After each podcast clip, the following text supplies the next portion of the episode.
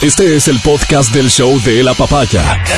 Bienvenido a la experiencia de escucharlo cuando quieras y donde quieras. Aquí da inicio el show de la papaya. Creo que es momento de cambiar eh, la estrategia. Creo que es momento de em, presentarte ante la sociedad ecuatoriana en general como una persona que está en la capacidad de entender, de escuchar y no solo de exigir que se le escuche. A muchas personas, sobre todo de Quito, quisiera creer, aunque también de Ambato, aunque también de Guayaquil, aunque también de La Tacunga, por lo que pude ver, aunque también de Ibarra, por lo que pude ver, a muchas personas les resulta imposible continuar en este ritmo de cosas. Y han salido a manifestarlo ayer. Han salido a exigir paz. Entonces queda clarísimo que el camino para esa paz es el diálogo. Los intermediarios, los mediadores, son indispensables cuando existen dos posturas aparentemente, al menos desde tu lectura, tan distantes. No son del todo distantes hoy, cuando varias de tus propuestas han sido ya acogidas y todas respondidas. No son tan distantes. Pero tú insistes en plantear como dos escenarios radicalmente opuestos. Tal vez no estás escuchando. Tal vez no te estás dando el tiempo de de leer, de eso, oír, de ver. Tal vez el apoyo que recibes de tus comunidades, como sea que ese apoyo se dé, no te están permitiendo ver más allá. Porque uno escucha tus discursos y parecería ser que hay toda una sociedad respaldándote. Uno te escucha cuando hablas a nombre del pueblo y se pregunta realmente estará convencido que representa al pueblo o qué es pueblo para él. Leonidas, tú dices que la manifestación indígena es pacífica y como siempre hablas de infiltrados. Me imagino que sí lograste ver, te habrán enseñado videos, aunque cosas, hay cosas que sucedieron muy cerca de donde ustedes están, Fiscalía, por ejemplo, habrás visto lo que está sucediendo. Habrás visto estos actos de terrorismo. Y con el hecho de decir son infiltrados, me temo que para el juicio de la historia no es suficiente. Leonidas, tú estás exigiendo que se te escuche. Creo que es pertinente que escuches. También creo que es pertinente que te des cuenta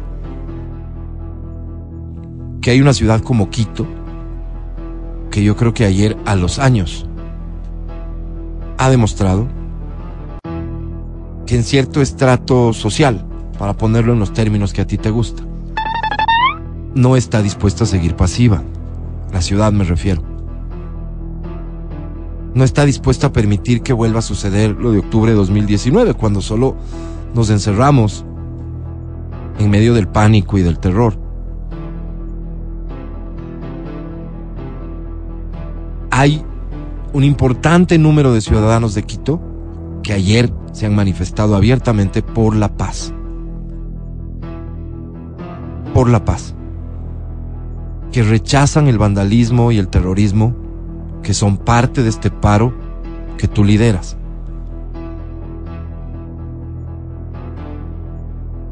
Ayer saliste a hacer un, recorrido, una marcha, no sé con qué fin, demostrar que es pacífico. Ese evento en sí, aparentemente sí fue pacífico.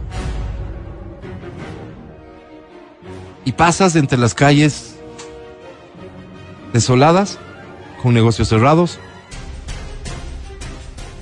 sin transporte público, con gente, la poca que ha salido, tiene que caminar para llegar a su destino. Te quiero contar, por si no has venido antes de Quito, que esa no es la ciudad de Quito. Esa no es la Quito de todos los días. Esta ciudad que desesperadamente está intentando salir adelante, desesperadamente por todo lo que hemos tenido que vivir, como país, como ciudad, que ha vivido todo el mundo, cosa que sí entiendes. No es esa que viste ayer. Me atrevería a decir que la ciudad de Quito no es esa por la que ayer transitaste y que en algunas esquinas, incluso por videos que veía, había un grupo de personas que te aplaudía. No, esa no es Quito. No es toda Quito. Quito está compuesto por esas personas que tal vez te aplauden, pero está compuesto también por las personas que ayer en la tarde y noche se hicieron presentes exigiendo paz. Y que esta tarde y noche van a salir y apuesto a que serán muchas más. Porque cuando se contagia un objetivo social, y fíjate lo positivo del objetivo social de esta vez, no es en respaldo a nadie, y habría que cuidar que no se convierta en contra tuyo y del movimiento indígena. Las manifestaciones de Quito de ayer en la tarde y noche y de otras ciudades son por la paz. Por eso te digo, Tú has logrado que el país entero te escuche y te mire. Sí.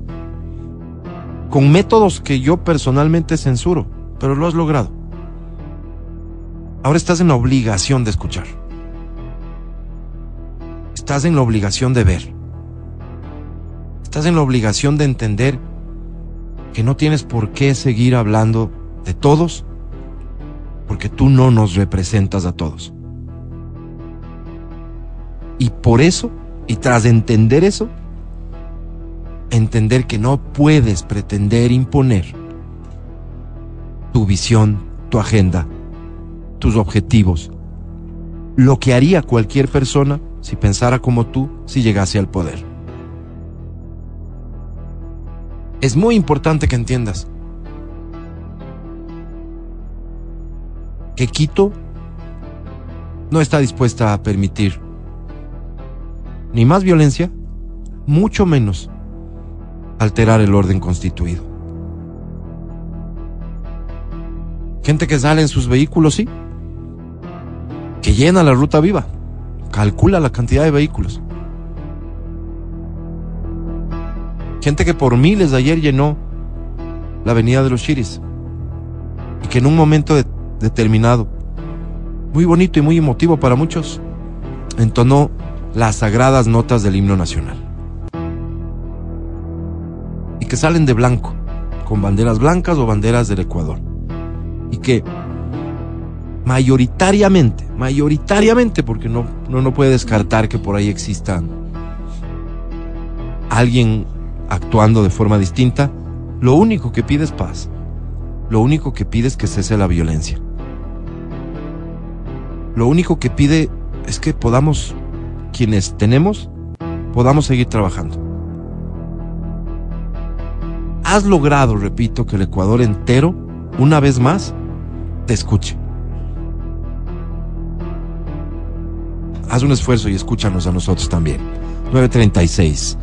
Para quienes esta tarde y noche vayan a salir con esa misión exclusiva de mostrarse contrarios a la violencia y a favor de la paz, mi sincera felicitación y creo que un simbolismo de esa naturaleza va a aportar muchísimo para que Leonidas y otros dirigentes entiendan y acepten que hay otra porción de ciudadanos que no está seguramente alineado ni con sus propuestas, pero sobre todo no está alineado con las formas.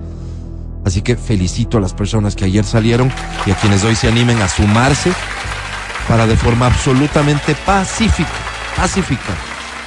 Hacerle notar que no somos cuatro gatos, que no es una minoría, que hay mucha gente, mucha, mucha gente en Quito. Si las encuestas que leemos son ciertas, la gran mayoría que no aprueba estas formas de protesta. Llegó el momento. Mi querido Mati, ¿cómo estás? Muy buenos días. Hola. Amigo querido, ¿cómo estás? Buenos días. Hace, hace un ratito conversábamos juntos, disfrutamos justamente de esto, de nuestra amistad, y es bonito porque tenemos puntos de vista diferentes, pero nos une lo que debería unirnos a todos, a todos, en la calle incluso, que es la cordialidad, el buen trato, el sabernos diferentes, el saber que uno piensa diferente al otro y eso no te hace enemigo. Eh, las personas no piensan como uno, pero eso no te da el derecho, a ninguno de los dos les da el derecho de, de, dañar al otro, en absoluto. Ayer al salir de la radio tuvimos la oportunidad de ver la marcha que pasó por la avenida Amazonas. Nosotros estamos muy cerca del Amazonas porque estamos a un lado del, par del Parque de la Carolina. Y pudimos ver la marcha. Entonces pudimos ver también la reacción de las personas. Cierra los negocios, quita los carros, te van a dañar. Y pasa la marcha. Y estuvimos muy cerca de Leonidas Isa. Y estuvimos con Adriana Mancero, los dos ahí. Entonces me dijo, ¿qué hacemos? ¿Nos quedamos? Digo, quedémonos. ¿Crees que nos pase algo? Yo estoy seguro de que no. Entonces nos quedamos ahí eh, yo aplaudí, yo era los que aplaudía respaldando la posición de, Leonidas Issa y de los indígenas, no de Leonidas Issa realmente. No, no, de gana estoy hablando. No, no, no, no respaldo a Leonidas Issa como dirigente. No respaldo a Leonidas Issa, no respaldo, respaldo al, al, a la necesidad, al argumento por el cual están aquí. Y aplaudía y veía a los hermanos que venían también desde el oriente. Eh, ayer pude eh, también canalizar eh, ayuda para ellos como lo había anunciado. Entonces vi también como las personas estaban aterrorizadas porque iban a pasar dañando las cosas y no, era una marcha que se dio de forma pacífica como debería ser cualquier marcha. Así debemos tratar de que se hagan entender nuestras ideas con paz y no con violencia. Y ayer en Facebook, lastimosamente, vi una, una de las tantas publicaciones, pero he traído una aquí que me ha dolido en el alma, ¿no? Y la publicación dice, ah, pero en diciembre, regal y Navidad. ¿Sí? Y las personas que van poniéndole los likes, que van poniéndole las, las, las cosas, van diciéndole, sí, así es, estos todo quieren que les regalen, estos. Y me ha dolido, me ha dolido ver cómo hemos generado a través de la comunicación, no, de, no, no estoy responsabilizando a los medios, sino a la comunicación que tenemos en el diario vivir. Los indígenas son los malos, son los violentos, son los pedigüeños, eh, son los inservibles, son los... O sea, definitivamente una clase social eh, que está un, es, un, escalón abajo de nosotros, ¿no? los que sí podemos, ellos son unos inútiles. Entonces, Rigal y Navidad. Le pedí por favor a esta persona públicamente, le dije, te suplico, elimíname de tus amistades. Te suplico, elimíname. No, no, no, no, esto me avergüenza, me avergüenza totalmente, porque yo he podido ser... Eh, he podido estar, he podido compartir con ellos desde que era muy niño y lo he contado algunas veces. Y he visto a gente tan buena, gente tan solidaria, a gente tan pobre. Y me ha dolido su pobreza y me ha dolido su miseria y me ha dolido las cosas que les pasan. Ayer eh, los quiteños, muchos quiteños salieron a, exigir paz y en esa paz salieron a exigir también el derecho que tienen para trabajar el derecho que todos tenemos para trabajar, llegar a nuestros trabajos, las personas que están, las personas que no están haciendo trabajo desde sus casas, sino tienen que movilizarse, es todo una odisea. Yo he llegado ahora en una camioneta hasta un lugar, después eh, a bajar, eh, caminando, y bajé caminando básicamente, Adriana me dice, te paso viendo cuando ya estaba un poco abajo, ¿no? Claro, para quedar bien, me imagino. No, mentira. No, no. Eh, me, me, dijo generosamente que me pasaba viendo, pero yo, yo me doy cuenta y digo, ¿sabes qué? No me da ya la economía para, para el taxi, para especialmente que vivo lejos, entonces no, no me da la economía, así que ahora es camioneta. Eh, sin embargo, eh, este queremos trabajar es la, es la, es una necesidad que nosotros estamos pidiendo, que nosotros pedimos como, como seres humanos. Por favor, permíteme abrir mi negocio para a través de mi negocio poder llevar el pan a mi casa por favor permíteme llegar a mi oficina, porque si puedo llegar a mi oficina puedo producir y con esa platita puedo pagar las pensiones del colegio de mis hijos. Por favor permíteme trabajar, porque a través del trabajo puedo pagar la salud. Bueno, ellos están pidiendo exactamente lo mismo. Ellos están pidiendo salud, que no hay. que tienen unos centros médicos. Si aquí en la ciudad, en los hospitales grandes, no tenemos insumos, imagínate cómo será en los centros, en los pequeños centros médicos. Están pidiendo educación. Están pidiendo educación que no sea única, una educación como la que tienen ahora. Esta educación que yo he criticado siempre, esta, una, educación unidocente en país petrolero. Estos oximorones, estas, estas cosas que no deberían pasar, que no deberían darse independientemente del gobierno, no deberían darse. No podemos seguir manteniendo a nuestros, a nuestros niños con una educación tan paupérrima que les mantenga en la pobreza. Así que respaldo tu derecho a exigir que te permitan trabajar. Y tal vez ahora que ves que vas a la frutería y no hay insumos, que ves que no tienes huevos, que no tienes leche, que no tienes pollo, ahora puedes entender lo que es protestar por no tener desayuno. Ayer Anteayer subí un video y en ese video muchas personas comentaban el video, hubo más de 500 comentarios y una persona decía, claro, yo, la carne que nosotros tenemos es la selga. Los comentarios están a la vista, ¿no? Los comentarios están a la vista. Eh, la carne que, las proteínas que tenemos son la selga, otros justificaban y decían, bueno, pero también come frijol, ¿no? Come habitas, come, eso es fósforo, eso es, claro. Si yo lo hago por una opción, Está bien, hay muchas personas vegetarianas que lo han tomado como una opción, pero si lo hago por obligación, porque no tengo más, porque mis recursos no me dan más, eso es muy triste. ¿Qué va a pasar luego de este paro? ¿Qué va a pasar? ¿Qué debería pasar? Yo creo que deberíamos firmar un gran acuerdo para que no vuelva a pasar eso. Nosotros tenemos todas las garantías de que nuestros hijos puedan comer tres veces al día. Tenemos que garantizar que los niños en el Ecuador puedan no, Mati, tenerlo. No tienes todas las garantías. Nosotros tenemos. O sea, sería hablar del hoy a futuro, digo, no tienes todas las garantías. Nosotros deberíamos tener un gran acuerdo en que nosotros podamos garantizar que esos niños puedan tener una buena educación. Si esos niños tienen una buena educación, van a ser un buen negocio en el futuro para el Estado si esos niños no tienen educación, van a ser los futuros, los futuros pandilleros, los futuros drogadictos. Hay investigaciones que hablan de o eso. O basta con que, que, sea gente que no aporte nada y que ya no es negocio para ningún país, evidentemente. Pero, pero si es que estos niños pueden producir, van Exacto. a ser un buen negocio para todos duda, nosotros. Sí. Entonces creo que eso debería quedarnos Después de esto debería pasar eso, deberíamos todos poder firmar, no importa quién venga, no importa si el presidente Lazo se queda, si la revocatoria Sí, del quedó. mandato hace que se, se vaya, no importa. El gobierno que venga, del color que sea, debe garantizar que la pobreza se erradique. No podemos llegar con un agua de panela a la escuela, eso no podemos. No podemos, ¿sí? Le escuchaba a Nelson Reascos decir, claro, los indígenas son buenos del momento en el que se visten de diablos humas y nos dan de comer sus comidas tradicionales. Cuando salen a protestar porque son sujetos de derecho, ahí son malos. Por Dios, todos nosotros tenemos que poder ver más allá y entender que somos seres humanos y que como seres humanos estamos pidiendo cosas de seres humanos. Y Bien. termino, y termino simplemente con esto. Eh, los líderes indígenas les representan a ellos. No tenemos información. Me encantaría tener encuestas sobre eso. Y estoy más que seguro. Perdónenme si es que es, me equivoco. Estoy más que seguro que no. Estoy más que seguro que no. Estoy más que seguro que no. Las necesidades del campo son tan grandes y ver a los líderes indígenas usufructuar de las necesidades de su propio pueblo es otra cosa que me duele.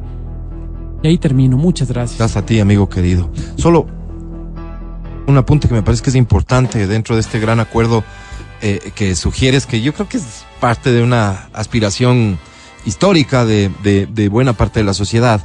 Eh, respecto de educación, respecto de salud, respecto de los temas que se consideren son los vitales, que sean los técnicos, ¿no? Los que, los que, lo- lo- los que determinen los esquemas que realmente funcionan, porque, porque partir porque sí con escasísima información a censurar un sistema de educación unidocente, que es algo que haces reiteradamente, me parece a mí que si se demuestra que este no es un buen sistema de educación y que no ayuda y que no provoca los o, o- permite alcanzar los objetivos que se proponen, está muy bien replantearnos eso. Pero si el sistema de educación unidocente, por el contrario, lo que logra y permite es que la mayoría acceda a educación, me parece que es algo digno de discutirse entre técnicos sobre todo, las personas que mejor entiendan los procesos educativos. Pero qué interesante lo que dices, Mati.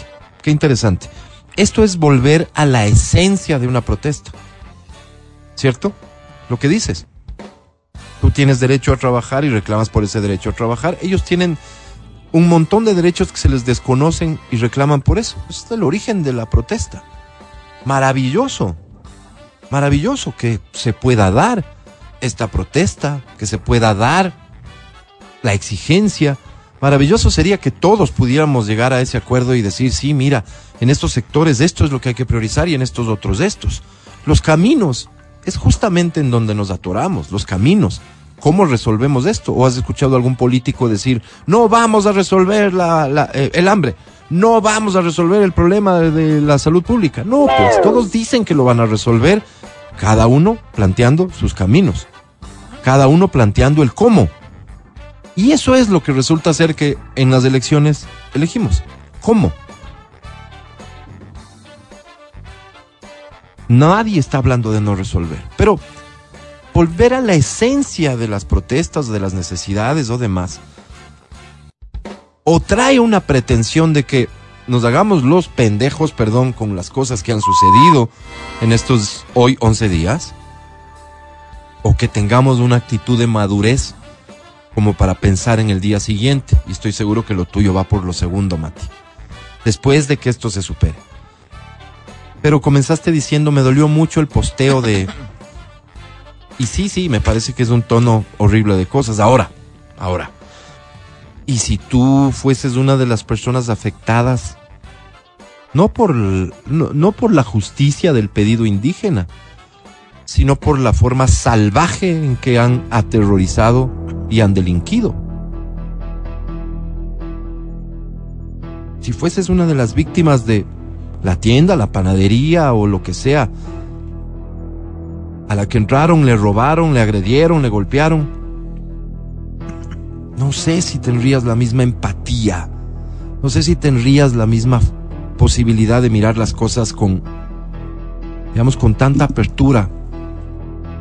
No juzgo a las personas Y tal que vez hoy... de eso se trata. Sí, claro, Mati, yo Tal creo que es un gran trata. aporte lo que estás haciendo porque tú no has sido víctima. Mira, me han asaltado unas, unos cuatro, cua- de los asaltos que he tenido, unos cuatro veces han sido afrodescendientes.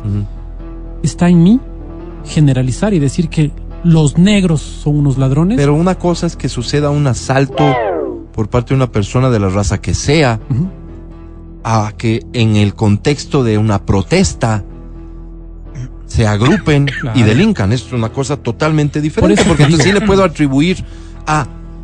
Espérame un rato, o sea, ellos, los que protestan, no están controlando su protesta, pues. No la están controlando. Por eso te y dije. no la están controlando. Por eso te dije, yo pasé ayer, estuve entre los indígenas y yo no vi un solo acto de violencia. Claro, claro, Mati. Lo que me- no iban a salir en marcha a, a aterrorizar a la ciudad, Exacto. pues. O sea, tan tontos sus dirigentes no son. pues. Entonces, ¿hay gente violenta? Por supuesto que la hay. No has visto, Mati, Tenemos perdóname. que estar en ¿Has contra de esa los gente discursos? Eso. De ¿Has lado y visto- lado. Sí, por supuesto. ¿Has visto los discursos de algunos indígenas eh, relativos a vamos a dar un golpe de estado? ¿Los has visto? Afuera, lazo fuera. No, no. golpe de estado. No, Con no fuera lazo términos. fuera. No, no. No, esto no. esto eh, inofensivo eh, que se grita todo el tiempo, ¿no? Yo sigo gritando preso, correa preso. sacarlo. Yo sigo gritando preso, correa preso y mira que no se me hace, ¿no? No, pero ya Pero- mismo, pero- ya pero-. Golpe de estado. Confía. Tenemos la estrategia para tomarnos la presidencia de la República. De aquí no nos vamos si no es que ha caído Lazo. Y ponemos como presidente a Leonidas Issa. ¿Has visto esos Ah, discursos? le- vi a un señor que respaldaba a su líder, Leonidas Díaz. no, Sí, pero decía vi. que, Pero- que, que- que no se van a ir hasta que él Ya, sea eso- puesto eso no como vi. presidente. Eso no vi. Puesto como presidente, porque su- en su lógica de eso se trata. ¿De qué estamos hablando, Mati? ¿De qué estamos hablando? Nosotros debemos tener una clase dirigencial, y por dirigencial no me refiero solo a las autoridades, que tenga la capacidad de mirar más allá de todo y plantear alternativas de solución a los problemas que tiene todo el mundo. Hace un rato hablábamos de nuestras prioridades.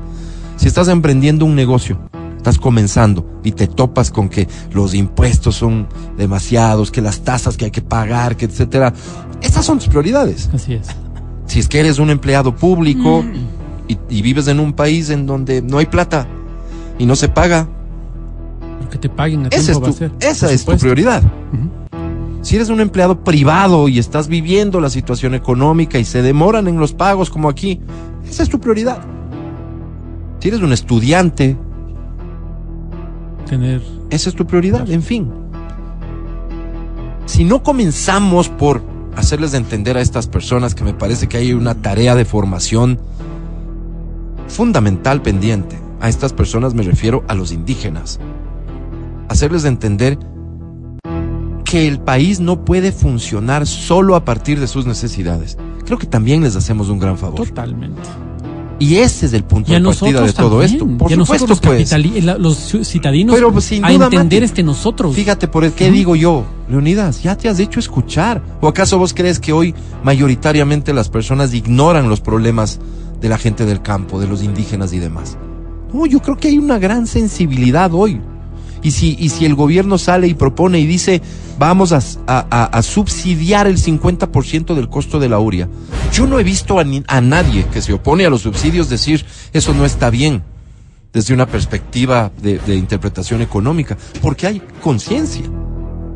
Es momento de que estos líderes, no me refiero a los indígenas, no me refiero a las comunidades que son traídas aquí de forma en que yo rechazo por completo, en donde, como bien decías, Mati, y ¿cuánto representan estos líderes indígenas realmente a sus comunidades? ¿Alguien ha logrado hacer un estudio de estos? Evidentemente no lo va a lograr jamás. Porque lamentablemente tienen un control sobre sus comunidades que hace imposible que alguien por fuera de ellas pueda realmente conocer su realidad son dirigentes que se han aprovechado. Bien lo dijiste, Mati. Bien lo dijiste. Qué importante es a estas alturas comenzar por resolver lo que estamos viviendo en conciencia plena de que hay cosas por resolver en este país que no pueden esperar más. Qué importante es que el gobierno lo haya entendido y lo haya reconocido. Qué importante es. Pero qué importante es que no dejemos pasar que a propósito, a pretexto o como parte de, y ya vamos a intentar escuchar un audio que parecería que da cuenta de que es parte de más bien, este paro liderado por los indígenas, ha sido asaltada la fiscalía ayer en el piso donde se investigan los delitos de delincuencia organizada, que se llevan documentos y que los queman en media calle, como sucedió con la Contraloría en el 2019. Eso por no mencionar los actos terroristas relacionados con el agua, con el petróleo, con la gasolina, con el gas, porque están buscando que escaseen los productos. Es guerra para ellos. Por eso digo, si esto, si esto supuestamente no era parte del plan de Leonidas, Leonidas, ya lograste que te escuchen, escucha. Abre los ojos. No estamos en 2019 cuando la población se encerró aterrorizada. Hay una población que está saliendo a la calle a protestar contra las cosas que se te fueron de las manos, conceptual, estratégica u operativamente. Y en ese escenario, créeme, Leonidas, ni tú ni ninguno de los tuyos y seguramente ninguno de nosotros va a ganar. Adri Mancero, ¿cómo estás? Muy buenos días. Buenos días, ¿cómo están compañeros? Sí, ayer estuvimos justo, bueno, no fue nuestra intención realmente, ¿no? Casi que nos, que nos tomó por sorpresa la, marcha y nos quedamos. Yo tenía miedo, la verdad. Pero si no sabían saliendo de aquí por dónde iba a ir la Pero pensamos que quizás íbamos a, como a, lograr esquivar la marcha antes de, pero ya la vimos como muy cerca y dijimos, quedémonos para ver. Y sí, aparentemente cuando pasó la... Em, la marcha donde iba Leonidas todo tranquilo, pero nosotros decidimos irnos por la Mariana de Jesús, ya con, con, con, destino a nuestras casas, y regresamos a ver y había más, como que continuaba la marcha. Entonces yo le dije, ok, aquí no acabó, Mati, quizás lo que viene detrás no se sabe, o sea, no nos consta que después venga gente, no sé, que tenga otras intenciones. Ahora, lo que yo me ponía a pensar, yo digo, qué importante es la palabra qué importante es la palabra de un ser humano en este momento, qué importante es volver a confiar en este momento. Em, y, yo digo, eh, claro, un discurso golpista sin duda no genera confianza. Em, tienes que garantizar los acuerdos que, que, vayan a haber, claro, siempre y cuando haya un diálogo, el diálogo que no, que se resisten todavía a tener, porque, claro, ninguno de los dos em, quiere ceder, pero yo estoy de acuerdo con el gobierno en el tema en el que en el que lo está invitando un diálogo y yo creo que podría ser una gran salida, de pronto una garantía de que los manifestantes regresen a sus casas para poder dialogar y poder escuchar. Yo creo que también hay que escuchar de las dos partes. Em, y es totalmente incompatible exigir cambios y medidas del gobierno si es que agredes. Entonces son cosas que no van. Y yo creo que con el pasar del tiempo y el pasar de los días, está perdiendo legitimidad esta marcha. Entonces, es mi modo de ver. O sea, siento que cada día es como que tú dices, ok, vinieron, protestaron, pero ¿por qué ya no se abren al diálogo? ¿Cuál es, ¿Qué es lo que impide? ¿Qué es lo que pasa aquí? ¿Por qué quieren imponer medidas? ¿Por qué quieren imponer em, sus agendas y no están dispuestos a dialogar? Y ceder también. Entonces, yo creo que son dos cosas incompatibles. Si tú estás buscando también mejorar, estás buscando eh, salud, estás buscando educación para tu pueblo, yo creo que también debes pensar que todos somos pueblo y que todos necesitamos trabajar y que todos necesitamos también educación y estamos paz. ¿Por qué no abrirse a un diálogo sano donde por supuesto hayan veedores, que eso es lo que creo que, están solicitando y, y que garanticen también un seguimiento de los acuerdos, porque tengo entendido que no creen en la palabra de. Entonces, yo creo que, que sí, o sea, tienen que ceder al diálogo, es, es la única forma de conciliar. Es lo que creo. Y, y, estos llamados que no cesen, que no cesen porque más allá de la tentación de responder a violencia mm. con violencia, que no cesen los llamados a la paz. Eh, sobre el tema este que nos contaba Mati, que, que él logró finalmente llevar cierta contribución a los manifestantes, yo quiero invitarles para que a, a quienes lo consideren pertinente en cambio, podamos llevar eh, provisiones a, policías y militares, que me parece a mí es un tema de importancia que ha sido este también promovido por algunos ciudadanos. Me encontré con uno ayer en particular, lo estoy buscando para compartir con ustedes. Eh, se comparte una ubicación para la gente que vive en Recumbaya, Tumbaco, para que también ahí puedan hacer sus donaciones. Dice comunicado oficial de este grupo de personas, ¿no? Eh, nuestra Policía Nacional y Fuerzas Armadas están trabajando sin descanso y necesitan de nuestra ayuda. Requerimientos, raciones, ranchos fríos, consolidados. Cada ración contiene atún en lata, galletas de sal y dulce, una botella de agua, un jugo, dos panes de molde, caramelos. Lugares de entrega para el sector Cumbayá y Tumbaco. El centro de acopio es el distrito de policía Tumbaco, Coronel Quiroga. Para el sector del norte de Quito, el centro de acopio es del distrito La Delicia, Mayor Venegas, sector Valle de los Chillos, en el distrito Los Chillos, Mayor Panchi. Para las Fuerzas Armadas, las donaciones se reciben en el Colegio Militar Eloy Alfaro, frente al Hotel Marriott. Es la directiva de Infovial Quito. Eh, básicamente un llamado a contribuir con estas personas que están a diario arriesgando su integridad y sus vidas. Mi querida Vero, ¿cómo estás? Muy buenos días. Muy buenos días con todos ustedes y qué bueno poder compartir un espacio de esta naturaleza con mis compañeros y por supuesto con quienes ahora mismo nos están escuchando. Sin duda, eh, esta víspera tuvo un sinnúmero de hechos, un, matices que fueron cambiando la dinámica que ha estado viviendo la ciudad en los últimos días he visto, como no, no más, de uno, eh, posteos que hacen alusión a, este reclamo y a esta indignación que pueden sentir también los capitalinos respecto de la acción de muchos indígenas. No son de pocos indígenas o de algunos indígenas, son de muchos indígenas. Y creo que es una reacción natural y es una reacción lógica a sentirse atacado, a sentirte vulnerado, a sentirte que han sido también violentados todos tus derechos. Creo que cualquier persona que se siente agredida por otro tiene ese nivel de reacción. Pienso que es lo natural, al menos en una primera instancia. No hay este corazón tan amoroso y pacífico como para poder devolver con flores cuando te están lanzando piedras. Creo que es difícil, al menos en la primera reflexión. Y es obvio, ¿no? Hay muchas personas que justifican el accionar de, ciertos grupos. Por ejemplo, las marchas indígenas hay quienes justifican también la violencia con la que se manifiestan algunos. Y yo recuerdo unas palabras tuyas, Matías, cuando tú decías, es que cuando salen pacíficamente también a protestar en la esquina, ¿quién les hace caso? Bueno, tal vez ayer Quito demostró que sí se puede salir con banderas y si nos hacen caso, y si nos escuchan y si nos ven. Creo que también es la dinámica social a la que estamos nosotros, cada uno de nosotros enfrentado. Esta semana se ha hablado tanto de los privilegios y yo creo que las redes sociales son el mejor escenario para ver visiones y visiones. Y no sé si es un privilegio trabajar. Yo, yo jamás he considerado que el trabajo es un privilegio.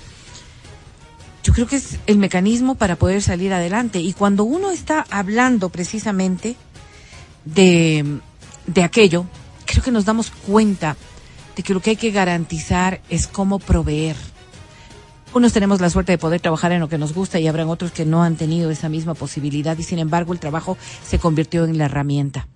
Para el campesino la manera de hacerlo es cultivar y es aprovechar su tierra, indiscutiblemente, y sacar también provecho de aquella. Qué difícil debe ser cumplir entonces con un ánimo de esa naturaleza cuando tiene dificultades para hacerlo.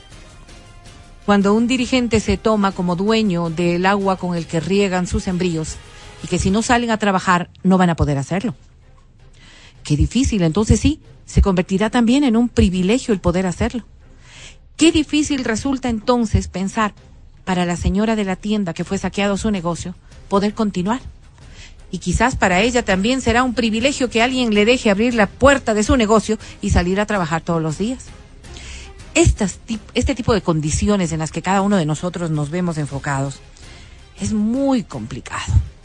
Yo creo que la pandemia nos llevó a cada uno a un escenario tan difícil que creo que como conclusión, después de todo el caótico problema económico que vino después de la pandemia, es el pensar que lo único que queremos es salir adelante y trabajar. Y en ese ánimo yo creo que lo único que nosotros debemos exigir es que eso se permita. Han hecho muchas reflexiones respecto de lo que es la propuesta indígena y de lo que ha sido la respuesta del presidente Lazo. Yo solamente quiero decir algo. Si bien ya hemos señalado que de aquí al menos tres no nos sentimos representados por la dirigencia indígena, yo creo que es válido señalar que sí, en cambio, los tres votamos por un presidente. Y cuando hay un modelo, hay que permitírselo. Ya pasamos 10 años de un proceso que solo nos derivó en una angustia permanente. El camino que estamos recorriendo puede ser un camino que nos lleve a ser mejor o que definitivamente nos destruya. Y yo no quiero ese país. Yo no quiero esa ciudad. Yo sí convoco a que cada uno de nosotros, desde el escenario donde estemos, como anoche en las casas con los cacerolazos que se dio y que, que en muchos barrios ensordecieron, y gracias a los ciudadanos que estuvieron de manifiesto allí. Pero de donde tú estés y como tú te sientas, haz escuchar tu voz, hazlo de la mejor manera. Hoy nos vemos en Achiquis. Eh, es bien importante ir tomando nota de lo que sucede en el día a día y por eso ante los discursos, ante, ante los descargos y demás, es importante presentar evidencia. Quiero compartir con ustedes para terminar la introducción de este programa el siguiente extracto de video. Eh, eh, ahorita lo, lo contextualizamos. Eh, por favor, Feli, adelante.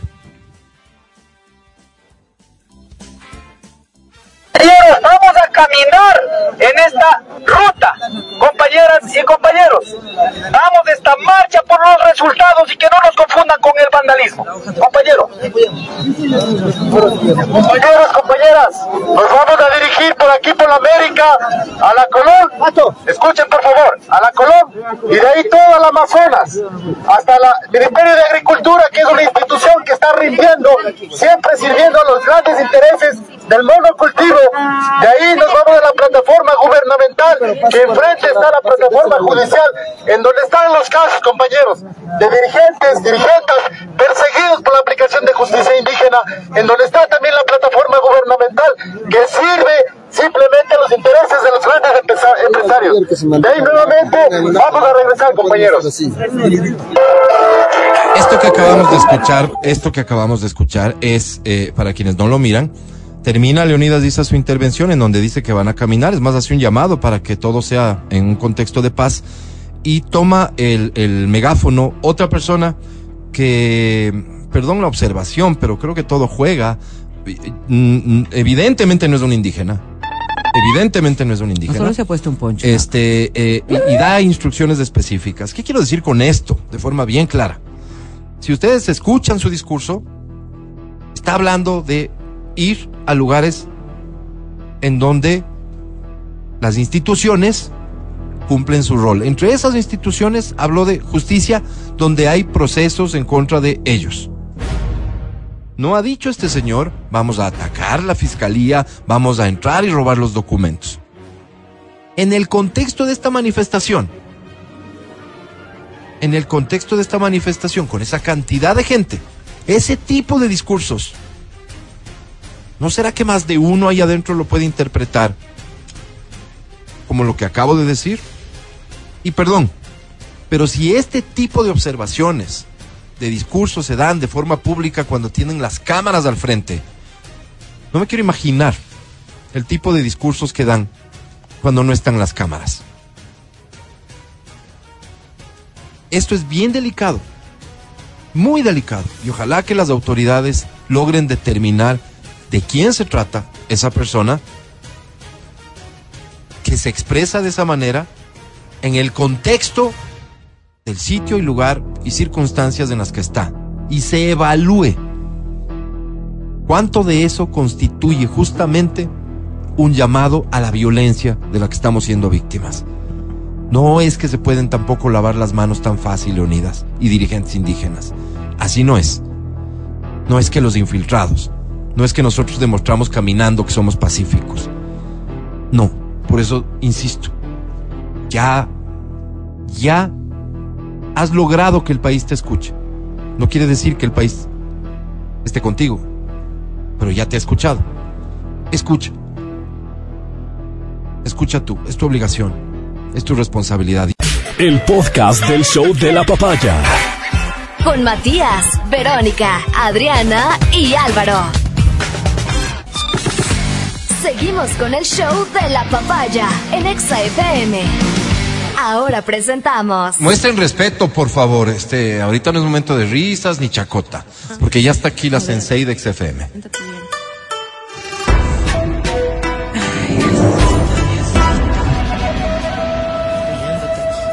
Su nombre Verónica, su apellido Rosero.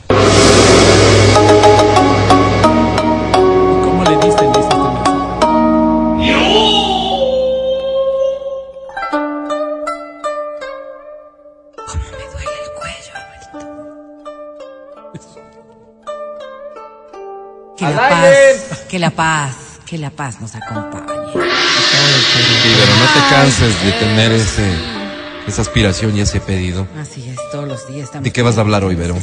Hoy vamos a hablar de ustedes, caballeros. ¿Mm? Sí, y vamos a hablar sobre todo de aquellos que han superado los 40 años. Ah, mira, de ti, Álvaro. ¿Y cuáles son los cambios que vienen de la mano de esta hermosa edad? Es decir, lo interesantes que nos ponemos. Lo Vero. interesantes, lo guapos, lo sensibles, lo inteligentes, lo me caballerosos toca, me que quisieran ser, que quisieran ser indiscutiblemente. que Porque no ser, son, pues. Es que no Eso todos son, decirlo. no todos son, hay No. que reconocerlo. No Tal vez todos. para ustedes, las veteranas, no, pero, No, ¿qué tal? Para pero, una pero horda para las muchachas. frenética de muchachas. Sí, claro. O sea, por eso digo que lo que quisieran ser, no me lo que quisieran ser. Y, y va Porque a partir, toca madera. Nunca me pasa conocer a alguien de 40. y va a partir de un proceso, ¿no? Que sea mi pareja. Una cosa es lo que, la percepción que nosotros tenemos cuando nos vemos a- frente a un espejo, más allá de lo que estás viendo. Otra es la percepción que tienen el resto de personas de nosotros, que también están viendo lo mismo, ¿no es cierto? Y otra es en realidad lo que somos, y eso pasa por todos los seres humanos en todas las etapas de la vida. ¿Y, y qué importa más?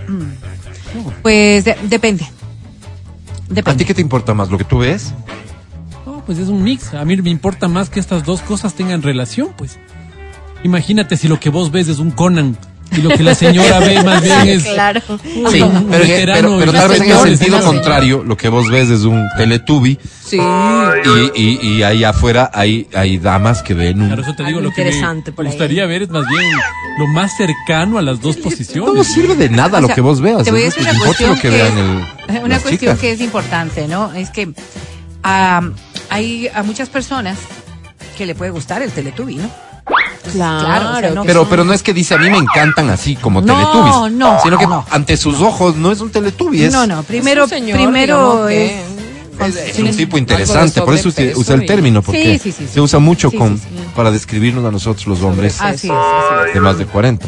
Mira, mira, podría verse, voy, a- voy a decir Mati, ¿no es cierto? Con su, con su sombrero, ¿ok? Mati. Mati con estamos, su sombrero. estamos hablando de Mati. Mati con su sombrero. mismo, Para 40 muchas personas podrían decir, oye, que bien le queda el sombrero a Mati. Claro. Se lo ve muy guapo, se lo ve muy atractivo, ¿verdad? Sí. Para Otros- quienes miran el programa, nos podrían por favor comentar si piensan así o no. Ahí tienes tu Gracias. ¿Tienes un, primer plano de Mati o lo más ¿Se cercano posible para que nos digan si a Mati le queda, les sienta bien o no ese No, sombrero? no, ponte bien, ponte bien, para que Estoy la en mi gente sepa. pose sexy, pues también tengo el derecho. Sí, sí, está bien, haz lo que bueno, quieras. ¿Cómo se llama la telenovela esa de los... Pasión de Gavilanes. Pasión de ¿Es un pasión mira, de gavilanes? Uy, Dios me vas quitando las palabras, me vas bien, quitando las. Gallinas. ¿O Mira. es un... Mira, espera, espera. espera. Muchos podrán decir, de, de verdad le queda muy bien, está muy guapo, se lo ve muy bien, parecería de pasión de gavilán. Y la gente normal que y diría... ahí o- podrían decir, mira, diría, vayan parece a duende. Ay, Parece- Duende. Lo ve ¿cómo muy folclórico. No, no Parece duende. No, no, no, no. no. Ay, Alvarito, entre lo uno y lo otro, Nosotros debe haber un millón de criterios. Nosotros no, Pero- habrá gordo. quienes. Pero no es cierto. Posiblemente a los 20 años, cuando Matías Yo pensé que estaba- era Johnny Depp, dicen. Ay, por favor. Mira. Pero ahora, ¿no? Pero, Pero ahora, ahora, claro. claro. pero, pero- pero ahora. no, no mira, aportes, ¿qué le pero cuando, cuando iba perdiendo el juicio. No, no ya. Pero a los 20 años, con ese mismo sombrero, Matías podía haber tenido una percepción totalmente distinta. Sí. Para él, para su entorno y para todos. No es el mejor ejemplo. Qué feo cuando se aferran a esas prendas, Ah, ¿no? De la juventud. Exacto, por eso no decía yo, no es el mejor ejemplo. Gracias. Yo creo que el éxito, el truco, pasa por adoptar cosas que sientan bien a tu edad. Suéltalo. No, no intentar verte o lucir menor. No. Ahora, es, estamos es hablando- lucir con, con orgullo, ¿Sí? ¿no es cierto? Elegancia. Lo que te queda, lo Las que arrugas, que las canas. bien. Eh, Por eso envejecer insisto, con orgullo grábate decías, hombre ¿no? de 40. Ya no tienes que pelear por verte mejor, digamos, tener un mejor cuerpo que el de 30. No, ya no. No, no puedes pelear Queriendo. con eso. No, ya no. Tienes que buscar tus propias virtudes. Y, ¿Qué es y lo que desarrollar tú tus tienes y él no va a tener? Sí, tus propias Sabiduría. cualidades. ¿Por qué? Sabiduría. Mira tú, Experiencia. a los, en años anteriores a los 40 tenías la esperanza de que las entradotas que tienes se queden en entradotas, ¿no? Claro. A los 40 ya sabes que eres un calvo, por ejemplo. ¿Verdad? Son circunstancias con las que uno se va acostumbrando en la vida. Y son circunstancias que uno tiene que ir aprendiendo a administrarlas de manera positiva. De eso se tratan los cambios positivos que tiene que darnos la madurez y que a los 40 años deberían venir de la mano precisamente de aquello. Digo, los cambios, Oye, por ejemplo, las arruguitas que hablábamos. Sí, sí, puede ser que a los 35 y a los 38 las arrugas no, no se percibían, pero a los 40 empiezan a aparecer. Y las arrugas, y las arrugas. Mira, hoy tenemos procedimientos maravillosos que te las pueden borrar literalmente de tu Si cara. uno quisiera. Si no te sientes cómodo con ello, Claro. ¿verdad? Si no te sientes cómodo con ello. Pero cuando tú miras este rostro y dices, ok, esto es el resultado de lo que he sido en la vida. Esto es el resultado de cómo voy avanzando en la edad. De lo pues aprendido. entonces simplemente es una parte más. Oye, pero- si Todo vienen eso las canas, dime está a tu disposición. Pero, pero yo veo también que ahora como que es muy, no sé, como que se va rompiendo un poquito la barrera en el- la forma de vestir, ¿no? Veo muchas personas de, no digo de 40, sino incluso de Cuarenta y 50, piquito. 55, así, que tienen una forma de vestir muy juvenil. Ajá. Y que les va queda muy bien, bien. claro. Y les queda muy bien. Como que, y hay otras personas que son jovencitos. Que se más visten bien más tradicional, más pero más mix, tradicional, pues. sí.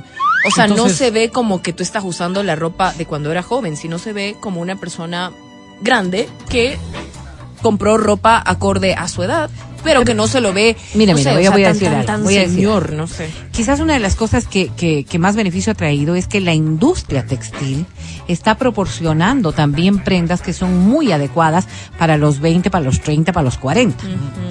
y, y hoy mismo, mira, voy a decir solamente desde la óptica femenina que es una prenda que se utiliza mucho. Un, un top crop, por ejemplo. Ah, ¿no eso es, eh, Es crop- decir, crop una- top, un esos crop que son una, una prenda chiquitos. chiquita. Una Cintia prenda García San Lucas de Manabí. chiquita.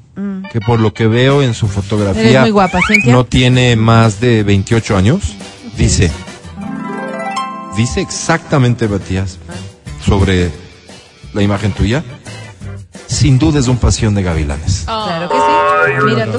Manaví. Estamos a 10 añitos, Cintia, qué pena. Ay, a por 10 favor. añitos de qué. ¿No aceptarías tener una... Bueno, tal vez. Un digamos. romance. Oh, sí, tal vez, Álvaro, tal No, vez. no. Pero analiza eso, por favor, analiza Más eso. bien recomiéndale ¿sabes que salga con tu hijo. Pero, pues, pero, pero, pero, ¿Sabes qué, Álvaro? deja de analizar cosas estéticas que no tienen valor. Quiero, quiero que analices esto de los hombres de más de 40, ¿por qué les resultan? Te lo pregunto así frontalmente y, y para que respondan. ¿Por qué los hombres de más de 40 les resultamos tan atractivos a las mujeres Eh, jóvenes? bueno, a ver, vamos a ver. Dos, dos aspectos que podríamos señalar. sonso, dices. Eh, dentro de lo positivo, Me ha dicho. un hombre de 40 asumiendo que ha tenido un desarrollo, un desarrollo natural y normal, ¿ya? Porque puedes encontrar de todo. Pero un hombre Así de 40 debería sentar un grado de seguridad, Exacto. ¿ok? ¿Estabilidad de personalidad, económica? voy a decir, de personalidad, de personalidad. no estoy hablando contigo por Pero si que no vive en la casa de los papás. O sea, Sí, sí, yo claro, quedo claro. con uno de 40 Claro, que no, todavía no, está no, ahí bien no. metido en la casa de los papás. Bueno, es estable igual, ¿no? Desde no lo positivo. riendo. Por favor. Pero lo no que puede. gana lo usa para Claro, para- Desde lo positivo, desde lo ti. positivo, un hombre que, que adquiere seguridad. Un hombre que sabe lo que quiere, un hombre que tiene independencia económica, un hombre que posiblemente tiene estabilidad, que es bastante, bastante bueno. Creo que son Solo cosas has que hablado pueden, de estabilidad, dicho de distintas formas. ¿no? creo que puede ser, ahora, en gustos y colores, hay mujeres a quienes le está- ¿A ti, las a ti no te pasó, a ti no te pasó que cuando tenías muy 28 años jamás. te resultaba atractivo? Nunca, yo era de las pegadas. Sí, ¿no? Ah, Benito. Sí, Acabamos ¿de de, yo me casé con un hombre que tiene es tres años menos que yo, entonces tampoco es que puedo decir nada. Pero tres no es Nada, No, no, no. No eres de la mía. A ver, yo creo ¿O será que, todo cambió también últimamente? ¿Qué? Que, que hoy las mujeres jóvenes se fijan más en hombres adultos. Decirte De lo que se fijaban antes. Algo que pero, no te va Pero sal de tu, de tu, de tu No, visión no, y tu no, prejuicio, No, creo que las mujeres buscan estabilidad. ¿Emocional? Entonces, estabilidad emocional que podría verse también asociada a una persona de 40 que ya ha pasado un recorrido. Eso es lo que te decía, y que ¿no? Poner de a pronto disposición quiere de esta dama estabilizarse con esta lo que persona. uno ha aprendido. con esta persona. Y estabilidad significa tanto amor, tanto pasión, tanto económico, tanto todo. Sí. Y podría ser un, un, un- un cartel muy interesante para cualquier cansados, persona. Vero. Puede pasar también, ¿No? Perdón. puede pasar también De verdad, que no quieren demasiadas exigencias. alta, no Puede pasar también que hay muchas mujeres jóvenes que están buscando paternidades respecto de las parejas. O sea, que le ven Que a- tienen- a la pareja como sí, papá. No como papá, sino como un grado de protección. Ajá. ¿No es cierto? Yo no quiero hablar de sugar daddies ni nada por el No, no, no, no, qué feo. Pero, pero es legítimo, ¿no? Al sino- final es. Absolutamente legítimo. ¿Cuánto puede durar esa relación? Ya dependerá de las personas. Que puede ser eterna, casos excepcionales se han visto, pero que puede ser también muy momentánea porque las cosas se dan como se tienen que dar. Claro, todo el mundo va evolucionando y en esta dimensión de evolución podríamos decir que sí, la evolución no siempre es positiva. Porque pasados los 40 años y aunque ustedes muchachos Nos acabó el tiempo, Vero. estén felices y contentos con su sexualidad, no tienen las mismas capacidades y solo irán para abajo. No hay nada que hacer. para abajo. Irán para abajo. ¿Por qué? Porque Tampoco es hormonalmente, regla general, Vero. porque pues, hormonalmente, que es como se valora el desempeño sexual, hay menos capacidades, hay menos posibilidades. Y entonces, claro, aquí viene una, una Mi circunstancia tío Urias tuvo guagua a los 70. Sí, sí, porque todavía puede, todavía puede. Lo que no significa que tienen puede, la pero- capacidad de poder estar No, todo el preguntaría si tiempo no como antes. muerto, pena. La crisis fisiológica de los no es hombres Sí, antes era mucho más temprana, eso sí. sí, y además estás Hoy dejando de lado el hecho de que hoy. de que podría ser un poquito más Esos hombres postergado. No es un Padre, poquito, Vero. es, es- es bastante más, Sí, Vero. sí, sí, estamos hablando de 10 años aproximadamente. Entonces, eso no es, no es un tema menor. No, eso no, eso para habla nada, de, de nada. 10 años más, de otro No tipo quiero- de vitalidad. No he de- venido a pelear con ustedes. No, no, que has están venido a Parecería Están dando posibilidades de que puedan seguir avanzando. Recuerda que esos hombres ahora juegan padre, pero son hombres Así ya es. que hacen deporte, Claro, que tienen limitado, pero Sí, sí. limitado, porque el padre es un- No, no. No, yo no, cuidado uno, con juzgar. ¿Conoces Sí. alguno? Yo conozco uno y por eso hablo de él. ¿Quién? Sí, A ver. un rendimiento. ¡Oh! Ya quisiera uno, Vero. Gracias, man. Sí, indiscutiblemente. O sea, yo, yo creo que hay muchas personas. Estamos hablando de la de generalidad, no de las excepciones. Y hay que estar muy claros en que las excepciones lo que hacen es marcar Bueno, bueno, a ver, al final, ¿qué viniste a decir? Ya como conclusión. A ver, ya te que ir. Álvaro. No, no, te de O sea, ninguna pero véndeme, véndeme la idea de esto No, de los hombres. no es que no puedo. Es que Yo no lo vino a quiero eso. es Entonces, decirles que Qué pena, ¿no? cuidarse creo que es la mejor manera de poder progresar. Hay un déficit de testosterona que es clarísimo en los hombres, como hay un déficit también de estradiol, de estrógenos en el caso de las mujeres. Sí. Esto, si no se cuida, si no se protege, si no se canaliza adecuadamente, pues no tendrá sino un quiebre total. ¿Que ¿De qué estamos hablando hoy? Es de que los hombres después de los 40 años tienen un sinnúmero de alternativas mucho más visibles de lo que podía haber ocurrido con nuestros padres. Se está Sí, las la excepciones de las que tú hablas sí pueden ser muy importantes, ¿Verdad? pero los cambios vienen ruidos, ¿no? en lo físico, en lo físico, mira. que es una de las cosas más notorias, por Se cierto. No se te está escuchando. Desde, desde que en la mayoría de los hombres se observa estas barriguitas de 40 años. ¿Barriguitas? Sí, sí, Ay, barriguitas de 40 años. La disminución de los niveles de testosterona, un ginecólogo, asociado también a otro tipo de hormonas, y por eso era un llamado, baja el autoestima. No porque no se quieran, sino porque hormonalmente El hecho de hay que se nos comience a caer el cabello. Cansancio crónico, falta En de unas deseo zonas y en sexual, otras nos comienza a problemas crecer más para de la lograr cuenta. erecciones. Y claro, además el también descenso de los testículos, voy a fru- decir fruto algo. de, de- de la mayor flexibilidad del escroto. voy a decir algo, no sé si ustedes están de acuerdo o no, A ver, pero con todo lo que ha ocurrido socialmente, los hombres tienen más exigencias sociales hoy que antes De acuerdo. ha pasado los y 40 estamos años. listos para y esas presiones y ¿No, esas presiones mismo, hacen que puedan Ay, este hacen que puedan tener también grandes complicaciones dentro de lo de lo psicológico como dentro de lo físico. Por ¿qué ejemplo, te pasa? La, la disfunciones eréctiles que ahora mismo se están tratando están asociados precisamente a esa presión social que les imponen y que se autoimponen. ¿Cómo mejorar la vida sexual después de los 40? Muriéndose. Quienes tengan que mejorarla, Claro, pues. claro, es obvio para quienes necesitan. Muriendo, Vero. Lo primero es reconociendo que no tienen 20. Y esas es exigencias, lo que les cuesta, esas exigencias no pueden ir nunca al nivel La que de tiene cuando que reconocer 20. que uno no tiene 20 es la pareja de 28. Ella tiene que entender que llega a una relación También. en donde no va a haber un rendimiento sexual como cuando no tenía Absolutamente 20. de Que no. Va a ser mejor. Claro. Cuando hablo de presión social, es que el hombre que va con una relación de esta naturaleza, que tú estás enfocándolo, Sí. y la mujer que va en una relación de esta naturaleza, Sí. no mide aquello. Porque ¿Quién no dice? hay un grado precisamente de aceptación, de comparación de lo que podría haber sido una pareja de 20 de lo que puede ser una pareja de 40, de 50 o de 60. Pero estás hablando no de que de complica. No solo de No, es que si no, no tiene sentido. No solamente de tiempo, de, de- de tiempo Estoy refractario, probando, probando. no solamente de tiempo refractario. Estamos La hablando de un experiencia montón sexual, que es lo que al final de cuenta. condiciones. No me vas a decir que no, que un hombre con experiencia está en mejores condiciones de ofrecerla. Voy a decirte algo que te va a doler, Alvarito. Ah, Con eso terminamos, pero sí. Sí, sí. Ya. La experiencia no es sino la carga que puedes tener de tus saberes. Y un hombre de 20 puede tener el doble de la tuya, Así lo que es. no garantiza. Lo que estamos Confirmo. hablando, lo que estamos hablando el día de hoy, es que cada uno puede tener la vida que quiera tener, sin presiones que no sean más que las necesarias que uno mismo quiere aceptar. Si tú estás sobre los 40 años, disfruta tu vida y disfruta todo lo que te venga. ¿De qué? ¿Del Disfruta- juego de mesa? ¿De qué debo disfrutar si es que eso es lo que te llama la atención, Mati. Si es que eso es lo que te llama la atención. Gracias. Pero De si no, cada cual, cada cual. Vayan a Busca ayuda cuando lo necesites, que esa sí es la Me mejor recomendación. ayuda. Sí, porque las mujeres de 60 años están, wow, ¿no? De eso nunca hablamos. Ya regresamos. Estás escuchando el podcast del show de la papaya de Exa FM. Llama a cabina.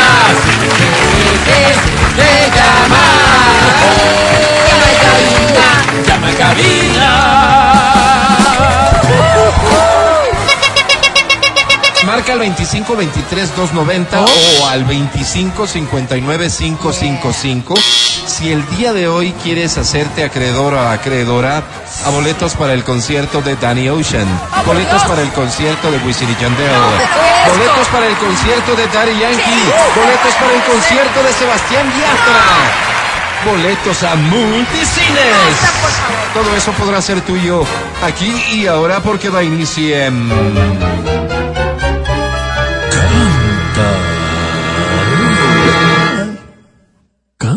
Cholo, canta, suelta la varón. A la una, a las dos. Un, dos, tres, cuatro. Ya era hora, ¿verdad? De adentrarnos en el fantástico mundo de la bachata. Esta se llama Dile al amor y es tu grupo favorito, Aventura. Es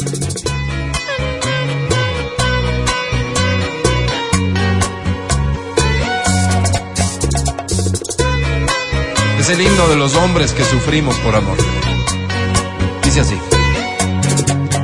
Ya no te entiendo, hablar de ejemplo, de juntar corazones, un experto en conexión.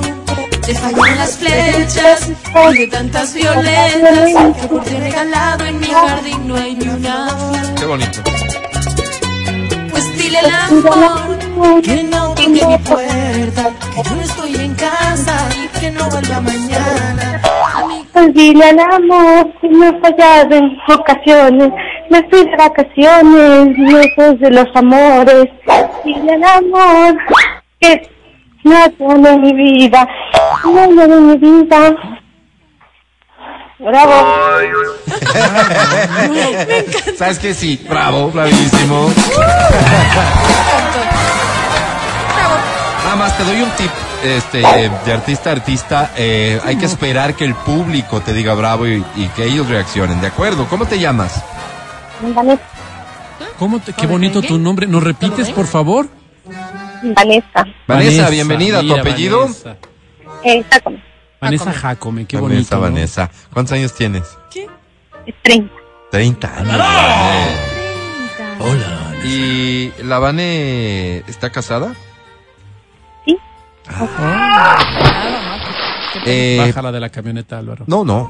Preguntarte más bien, Vane, ¿qué tan feliz eres en tu matrimonio? Excelente, muy feliz.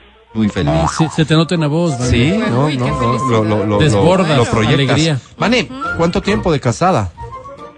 Mm, 12 años. Dos años o doce. 12. Doce. Wow. Diosito. Ya toda una vida, ¿no, Vane? ¿Se te ha hecho largo, Vane? ¿Cómo? Mm, sí, ¿Sí? corti. Corto. Corto. Bueno, Muy bien. ¿Cómo dices? Vane, querida, eh, la comunicación no es la mejor. Parece que tienes un, así se dice, ¿no? Un timbre de voz bajito. timbre bajito. Eh, por eso procedo más bien a preguntarte rápido, ¿qué premio quieres? Las entradas. ¿Cuáles? ¿Cuáles? ¿Cuáles? ¿Cuáles? Eh, a multitudes. A multicines. Mira. Te quiero presentar a la academia. Si no sabes cómo funciona, te lo explico.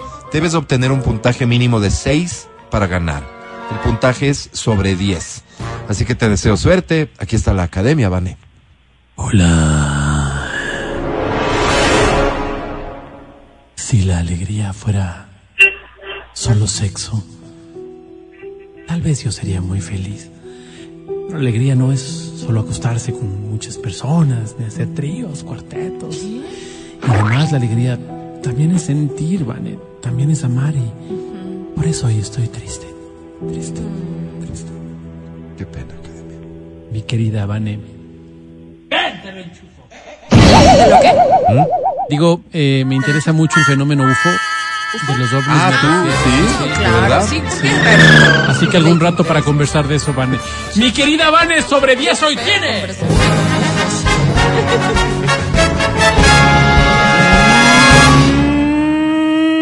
ganó.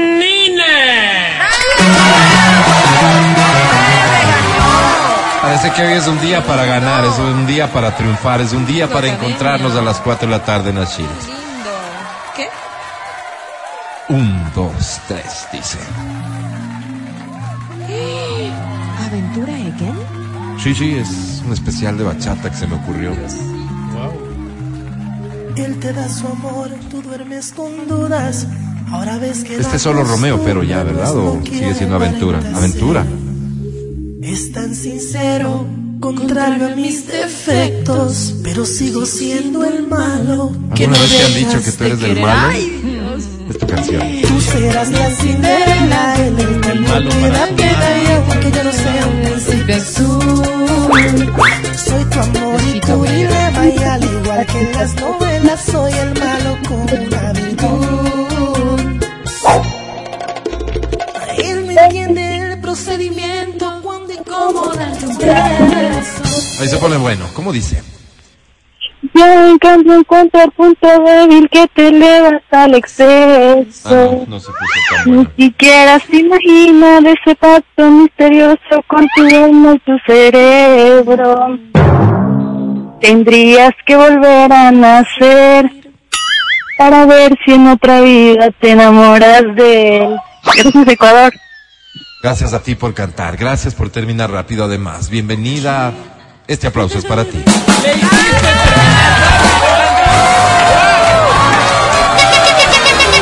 Tienes más de 40, Álvaro. ¿Cómo te llamas? Qué bonito tu nombre. ¿Nos No repites cómo te no, llamas, por favor? Hola, ¿Estás ahí? hola, Hola, una. hola. Hola, dos. Estefanía Dios. Estefanía Goyán, bienvenida Estefanía. Quédate con nosotros, por favor. Ahorita eh, No conversamos, morir, conversamos contigo, Estefanía. ¿Cuántos años tienes? Morir. 22. 22, Estefanía. ¿A qué te dedicas? Estudio ¿Qué? emergencias médicas. O Muy sea, bien. nada, digamos, ¿no? No, sí. ¿Tienes novio, Estefanía? No, No tienes novio, ¿por qué? porque, eh, porque no bien indicado. No, ok. Me imagino pretendientes hay, pero nadie que, que, que te llame mucho la atención, ¿no? ¿Cómo es el muchacho que podría llamar la atención de Estefanía? Eh, sea independiente, que sea atento y responsable. Perfecto. A ¿A, ver, qué hora nos podríamos ver, Estefanía? No, no, pero ponle un rango de edad para que no se te amplíe mucho la búsqueda. ¿De 30? Hasta 30. 50, dijo. Hasta 30. Yo lo hice. Estefanía, clarísimo con eso. ¿Qué premio estás buscando, Steffi? Eh, una entrada para Sebastián Yatra. Para Sebastián Yatra, con todo gusto. Yo creo que la has ganado porque cantaste muy bien. Te presento a la academia, Estefanía. Qué triste es ver cómo, cómo agoniza el amor. Qué triste es ver cómo, cómo agoniza la pasión. Qué triste es ver cómo agoniza la promiscuidad. ¿Con qué mundo nos estamos quedando? Estefanía, Estefanía, Estefanía, Est- Est- Ya. Gracias. mi querida Estefanía. ¿Cómo? ¿De la qué? Digo, eh, han dejado aquí unas de Estefanía. Después de hablar contigo voy a arreglarlas. Eh, mi querida Estefanía, sobre 10, mi querida Estefanía. Mira que, mira que tiene suerte Estefanía. Sobre 10 Qué tiene. bien.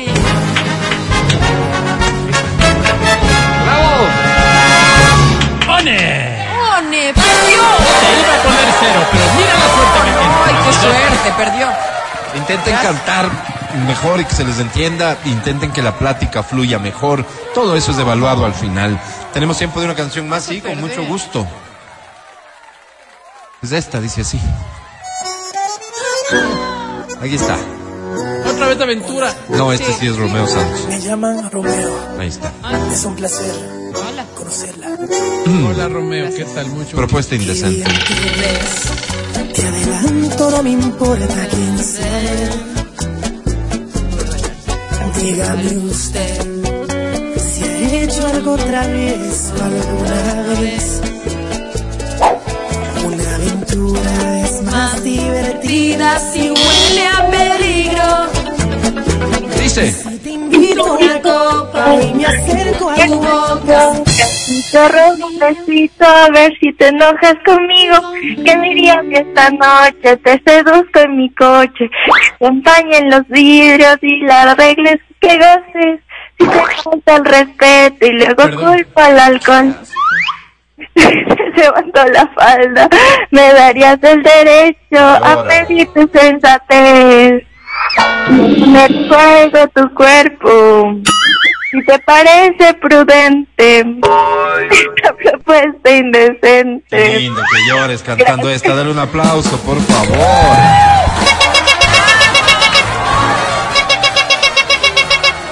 ¿Qué provoca esta canción en ti? Ay, nervios. Nervios, recuerdos. No sé, este. Eh, me solidarizo contigo si es que acaso son recuerdos tristes. ¿Cómo te llamas? Mónica, Mónica, ¿cuántos años tienes, Moni? 28. ¿A qué te dedicas? Eh, soy ingeniera comercial. ¿Ingeniera comercial que está trabajando de ingeniera ¿cómo comercial en algún lado? No, por el momento no estoy No. haciendo mi emprendimiento. Estás en un emprendimiento tuyo. ¿De qué se trata? Eh, vendo cosméticos, ¿Ok? Maquillaje en general. Ok, y por favor aprovecha para poner en conocimiento del pópulo tu negocio. Eh, por favor, si les agrada maquillarse, aquí están mis productos. Estoy a la orden en páginas y redes sociales. Muy bien, gracias. ¿No, ¿no quieres agregar nada? Pues, No, creo que eso es todo. Muy bien, perfecto, seguro te van a encontrar. Oye, eh, ¿qué premio estás buscando, Moni? Eh, entradas al cine. Al cine, ¿con quién te vas?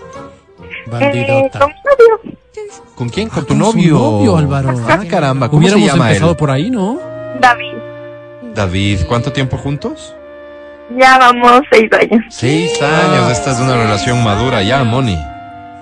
Sí, de hecho sí. Oye, y dicen, ¿no? Que uno a veces, no digo que vayas a tomar ya la decisión, no lo sé, pero cuando se casa, se casa no solo con la pareja, sino con su familia. ¿Cómo te llevas con la familia de David? Eh, todo bien. Yo me llevo bien con sus hermanas, con Ya. su familia, sí. Sí, no con la mamá hay mamá, problemas, ¿no? nombró la mamá. Sí, con todos. La mamá, pero es un Mm. poco metida en la relación. No, Sí, es con todos, dice. linda. Sí, con todos. Pero la mitad es un poquito metida. No, todo. Sí, con todos. No, es súper lindo. Sí, es linda contigo. ¿Y tu familia con David? Ahí más bien hay el Todos problema, ¿no? Mucho. Sí le quieren. ¿Han, han visto en él a alguien que, que viene a aportar a tu vida? ¿Sí? Sí, claro que sí. Qué bueno. Oye, nos alegramos muchísimo. Mira, Sí, te quiero presentar a la academia para que nada más ya nos confirme que habrás ganado un par de boletos a multicines. Felicidades desde ya, Moni. Academia, Mónica. Hola. Y yo, que creía que las románticas ya se habían extinguido. Y yo que pensaba que el amor había pasado de moda, me diste con la piedra en el hocico. Ay, qué feo. Iba bien. ¿Cómo Moni. Mi querida Moni. ¿Tanto así? Digo, qué bonito es creer en el amor, ¿no, Moni? Ahí nos identificamos tú y yo. Qué lindo. Mi querida Moni, sentí falsedad en tus respuestas. Oh. La señora te cae bastante mal, debe ser más honesta. Los hermanos, con todos no haces uno. Eso es lo que yo sentí no, en tu discurso. Y a mí la gente falsa, Moni, no me gusta. Sobre 10 hoy tienes Moni. valor otra cosa, el canto. 10 y FIBE. ¡Ay, qué bien! Fíjense. Muy bien, vamos a un corte y ya volvemos. El podcast del show de la papaya. Oye, toda la agitación acá en, en Ecuador no me, no me dio la oportunidad de compartir contigo una noticia que me llamó mucho la atención a propósito del Día del Padre. Esto ocurrió en México a través de un comunicado. El Instituto Mexicano del Seguro Social anunció que hasta el domingo pasado 19, que es el Día del Padre, se obsequiarían vasectomías sin bisturí por el Día del Padre. Por una paternidad responsable, asiste a la Jornada Nacional de Vasectomía 2022 del 13 al 19 de junio. Acude a tu unidad de medicina familiar más cercana, señala el mensaje. En la misiva, el organismo mexicano avisó que los procedimientos vienen siendo otorgados de forma gratuita desde el último lunes 13 de junio. Los varones que deseen realizarse el proceso deberán acercarse a los centros de medicina familiar.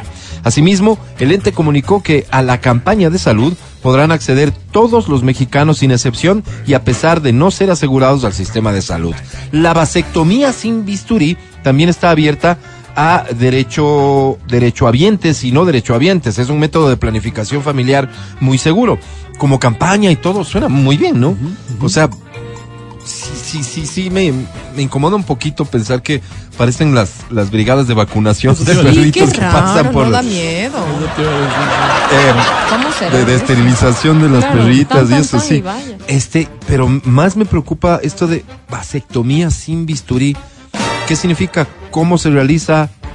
Este, si alguien tiene información de esto, le voy a agradecer mucho. dice, no- no te abren. Este, claro, o sea, Eh, ¿a ti cómo no te hicieron la vasectomía, Mati? ¿De una intervención Es una quirúrgica? intervención quirúrgica, por supuesto. No es claro. cierto. Pero Claro. fue con bisturí. ¿Cómo funciona una vasectomía sin bisturí? ¿Ya estás buscando eso? Este, porque me llama mucho la atención. Imagínate que tengamos ese chance. ¿Qué será la paroscópica? ¿Será? De ley.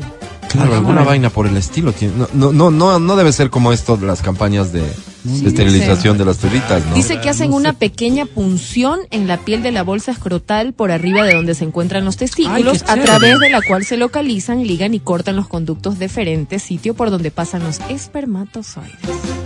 ¿Y con qué cortas? Si no es bisturí, ¿con qué? ¿Con cuchillo de mesa? ¿Con qué cortas? No, no, No, no, no, es, es Espera, tiene que ser. un momento, por favor. A ver, Adri. Estoy averiguando, ¿no? Infórmanos. Oye, hasta eso, Ya, hasta que Adri... Bueno, dale. No, no, dale. Hasta, que te- Adri encuentre exactamente la información, me pareció súper interesante. Ayer vi una, una declaración de, de Joaquín Sabina Sí. y dice, me preocupa este papa. Me preocupa muchísimo este papa. Entonces el entrevistador le dice, el papa Francisco te preocupa. ¿Por qué te preocupa? Porque creo que este papa cree en Dios. Ay, por favor. A ver, vasectomía sin bisturí agujas es una interve- intervención sin incisión quirúrgica. Dice que a diferencia de una vasectomía tradicional en la que se utiliza bisturí, esta técnica se realiza con pinzas de fijación. ¿Qué entienden por eso? Que provoca la apertura de la piel separando sus fibras, no cortándola. Ah, ok. Sí, así. Acá esta gente Tac. es de lo último, con los como- dientes. te ab- Dicen te no. Te abren. O sea, te separan pues los conduc- el conducto ahí. Mira, mira lo que dicen acá, Ay, chicos. ay. Es una incisión de medio centímetro y básicamente es una cauterización de los conductos. A mí me la aplicaron en Semoplaf un Ah. mes antes de pandemia. Oye, ¿y qué? ¿Vas un ratito y, y por las mismas de vuelta a la casa? ¿Y todo bien? Cuéntame un poco más de tu experiencia, por ¿Puedes hacer favor. pipí? Gracias. ¿Nada más información? Sí, estoy leyendo. Wow, cauterizando. Este, es que Claro, ¿qué, ¿cómo me habrán hecho a mí? No? ¿Qué, ¿Qué será lo que tengo adentro? No sé, ¿qué será un nudo? ¿Qué será una cauterización? ¿Qué, ¿Qué será? Nunca me dijo el médico eso. Nunca me dijo, vea, señor Dávila, por si acaso le dejo haciendo un nudo. No estará Pero- jugando ahí, tocándose. Pero esta sin bisturí dice que implica menos dolor después del procedimiento con, una, con un menor riesgo de hemorragia o infección y no hay cicatrices perceptibles. Ok, aquí hay una publicación que dice cuáles son las ventajas. Ofrece la misma efectividad que la técnica clásica, la recuperación es más rápida, produce menos molestias y menos inflamación, existe menor posibilidad de sangrado y de hematoma, no se necesitan puntos en la piel que suelen ser molestos, el paciente puede ir a trabajar a pocas horas de realizarse la No. técnica, pero no debe realizar esfuerzos importantes en dos días. Es que trabajo cargando bloques, Álvaro. No, pues menos. Oye, ya que estamos hablando de esto, déjame Sí. contarte una cosa que es un- importante. Cuando yo me iba a hacer la vasectomía tenía pánico, tenía pavor. Decía, no, esto va a doler, va a ser terrible, etcétera, etcétera. Pero fue una decisión tan acertada. Mira, yo estaba claro, no sé si tú que me estás escuchando tengas esa claridad y sobre todo tengas la edad. Yo ya había tenido tres hijos, ¿no? Entonces yo estaba sumamente claro que no quería uno más, porque sabía lo que implicaba tener hijos a mi edad, además decía, no, no, no, no, va a ser muy complicado. Además, un hijo es tan costoso, si son lindos, son, pero ya disfruté esa edad, ahora quisiera otras cosas ya, yo, así fue mi reflexión. Entonces me fui al seguro, en el seguro, ¿sabes cuánto me demoré? Me demoré ocho meses desde que entré la primera vez. Para que al la- final ya se haga el para que se procedimiento. haga el procedimiento. Ya. O sea, fue largo. Pero como lo planifiqué para ese año, no tenía ningún problema. Ok. Y fui a las consultas que había que hacer, pedía las citas y todo el asunto. Eh, me hicieron una intervención con. Me, me asustó muchísimo que me hagan firmar el papel ese que te hacen firmar antes de las Claro, cirugías. Date toda cirugía. Ese me, me dio pánico, sí. pero bendito Dios, no pasó nada. Me pusieron esa, esa anestesia que les ponen a las embarazadas, ¿cómo se llama? Esa La que- epidural. ya, esa epidural. Eh, esa me molestó un poquito y después no sentí absolutamente nada. A la, me, me- me quedé, fue a las 2 de la tarde, a las 8 de la noche me dijeron ya puede irse. Un poquito de hielo en la zona, me imagino. No, hielo, no, no, nada. No, me, no me acuerdo ¿Ah, de sí? eso, no, no, ¿No? me acuerdo que haya sido así. Pero no te mandaron en casa a poderte hielo. Mm, creo que no, verás. Dale, Creo pero que ¿cómo no. Creo, creo que Las no, no preguntas acuerdo. son importantes porque Pero- ya, ya, pero eso no ¿sabes importa, qué? Mati. ¿Cuánto tiempo sin actividad sexual? eh, me dijo que después de la cuarta vez, creo que pasaba cua- cuatro, cuatro veces, alguna cosa así, ya no tenía, teóricamente ya no iba a tener espermatozoides que podían embarazar. Entonces, Ah, o sea, no es mira. Es que, es que ahí hay un, un- un, claro. digamos, un banco de espermatozoides que permanecen, ¿no? Sí, entonces lo que pasó después fue que, oye, me hicieron, no sentía que tenía una intervención quirúrgica. Y, y- y- pero estaba súper tranquilo porque me dijeron, tiene que ir despacito, todo despacito. Y estaba en la casa porque hubo, hubo un reposo médico, me pasé en la casa. Cuando tuve que botar un papel en la basura, me olvidé que me habían hecho. Me agacho muy rápido y sentí un clic. Pero nada más, verás. Entonces ahí, ahí como que todo Se pasó. te zafó. No, no, no, no. Y después el médico dijo, ok, ahora la última parte de esto es que Oh, tiene que hacerse una, un examen de espermatozoides para ver si, si ya está, Ah, ya, ya mandan. puede. Entonces creo que fue un mes después, alguna cosa así, uno o dos meses después. Fui a masturbarme ahí en una- un No. centro médico. Claro. Claro, Entonces, después de eso, saqué mi muestra. La doctora, la doctora dijo, ¡Uy! Usted es un Holstein Friesian", No importa ese semejante Ah, comentario inapropiado. me dijo, ¿quiere un balde, señor Dávila? No. Entonces, bueno, después de eso me hicieron el análisis y me dijeron, señor Dávila, usted es inofensivo. Ok, mira lo que nos dicen acá. Tal vez hay una diferencia por la, por, por la técnica. No le haces la maldad a Son nadie. 20 a 30 minutos máximo. Recuperación en 30 minutos. Estamos hablando de esta sin bisturí, ¿ok? No se puede manejar, piden asistir con alguien. Piden 30 días no hacer esfuerzo y cuidarse con preservativo, por lo menos 30 eyaculaciones. Mira, contigo eran 4, acá No, no, son no, no, 30. tal vez sean las mismas 30. Estoy, estoy, sí, sí, sí, tal vez de aquí. Y luego hacerse este que se llama el espermatograma. Este, ¿Sí? Como ya me cogió sí, la pandemia, solo conté las 30 y fui con la bendición de Dios, ya sin preservativo no, no, pude. no, es que ya en pandemia no se pudo hacer qué peligro. Pero, pero confirmó la efectividad de la, del Los procedimiento. Claro, ¿Ya a eres veces la- inofensivo veces- también? Claro, o sea, y sin hacerse el espermatograma porque Por le, le cogió la pandemia. Por fe pero claro, la oración te- también ayuda. No, no, no, y te perdiste un momento fantástico porque el espermatograma es una experiencia muy bonita para los hombres. Es ¿Por muy, qué? muy ¿Por qué? Porque es bonito masturbarse en un lugar donde hay gente Donde no te afuera. masturbarías. Donde no te masturbarías. A mí me dividía una tabla triplex de las personas. O sea, muy, muy bonito. Y bajo presión que te esté ya. No puedes llevar la muestra Ya. nomás. No, no puedes, tienes que hacerlo ahí. Fresquita, fresquita. Entonces yo decía, bueno, voy a tener material, no sé, masculino, digamos, ¿no? Para poder Claro. incentivarme. No, y tenía ahí en la pared, tenía un, un cuadrito que decía cómo hay que lavarse las manos. Ya. Y si eso es de, que da el Ministerio de Salud. Ya. Otro ahí de un niño que estaba, Horrible. que decía, ah, y tenía una cama de esas donde las, las señoras les hacen los exámenes ginecológicos. No. Ahí podías poner- recostarte por Ahí si podía- preferías. Claro, Exacto. claro. Entonces, y la médico dijo, chicos, colaboren, por favor, el señor va a hacer un espermatograma. O sea, No, todo el mundo sabía que me estaba masturbando. No, no, ahí hay personas que no habrán entendido. Qué desagradable. Todos sabían de lo que se trataba, pues todos eran médicos. Entonces cuando yo salí, sentía que todos me veían con esa cara de Sucio, sucio, sucio, puerco. asqueroso. Puerco. ¿En qué Te vienes a masturbar ¿Qué en nuestra oficina, pensando, repugnante. puerco? No, no, es gente profesional, Claro, no te están juzgando de esa manera. Acá nos dicen otra cosa, un mes sin tener relaciones y debes luego tener 50 eyaculaciones con preservativo. Luego de eso te haces un examen de esperma y ver si todavía eh, ¿Qué vas si está limpio el ¿Cómo, conducto. Claro, claro, tienes que contar. Pero hay una diferencia, 30 a 50, si es como... Montón. Para unos es toda una vida. Pues, Claro, no, pues. Y una cosa, una cosa que sí me molestó, te digo, Claro, porque sí, también debo contar. Perdóname, pero dice, pero dice aquí, segunda. yo también me hice y tranquilo ahora porque sé que disparo balas de salva. Ay, claro. Sí, sí, totalmente los amigos, los amigos son muy crueles también porque los amigos te hacen chistes feos. ¿Cómo? Te dicen, ¿y?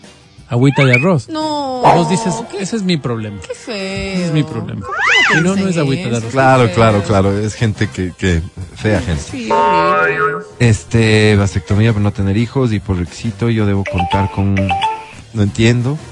Eh, pero en fin, hay, hay varias personas interesadas en realizársela. Hazte, Eh, hazte, eh, hazte, la- la- planifícalo, hazte. Mira, es un añito. Dices, yo quiero porque ya no quiero hijos, ya. Es un añito de preservativo. Un añito para que lo hagas a través del IES, porque no te cuesta. Y es más fácil, si estás afiliado, sí, hazlo así. Pero, pero fíjate, aquí mencionaron Semoplad y supongo que es una cosa súper debe económica. ser súper económico también. Súper por económico. supuesto. Claro que sí, claro Por que sí. No, qué mensaje tan inapropiado. ¿Qué dicen? Maravillosa recomendación, así puede ir uno ya tranquilo a los centros de tolerancia. No, No. seas loco, no. Tienes que usar no preservativo que ver, siempre, es por tu salud. No, paremos del tema ahí. En serio, con algunos de ustedes no se puede. 11.49. Antes de despedirnos, Adri. Les quiero contar que en Calos, lucir facciones mucho más armónicas y simétricas sí es posible. Agenda tu asesoría personalizada y gratuita con nuestra cirujana plástica. Visita nuestras redes sociales arroba Calos Belleza. Estamos ubicados en Quito, local matriz, Alemania y Eloy Alfaro, en el Valle de los Chillos, San Rafael, Avenida San Luis 700 y en el centro comercial El Recreo, tercera etapa, segundo piso. Porque tus aventuras son únicas y tus ocurrencias inigualables. Gracias, papá. Junto a Pinto sorprende a papá con el 3x2. En todas las prendas de hombre puedes combinar joggers, camisetas, polos, hoodies y más. Te esperamos en tiendas y en pinto.com.es. Conoce más en Facebook como Fans Pinto y en Instagram y TikTok como Pinto-S. El estrés te puede traer ciertos dolores musculares, de articulaciones y demás, así que déjame recomendarte Nutracagnax ayuda a controlar el dolor de articulaciones y otras partes del cuerpo. El aceite y bálsamo CBD Nutracagnax es bienestar y calidad de vida. Nos retiramos, muchachos queridos. retiramos, Gracias por escucharnos el día de hoy. Mañana ya viernes, una semana completa diría yo, sin temor a equivocarme, literalmente perdida para la mayoría de personas. Literalmente perdida. Y eso es una pena. Que pronto, insisto, puedas volver a abrir tu negocio, puedas volver a vender y ojalá que vendas todo. Hay que regresar con todo cuando podamos. 11.50. Gracias, hasta mañana. Hoy para mí es un día especial. Hoy saldré por la noche.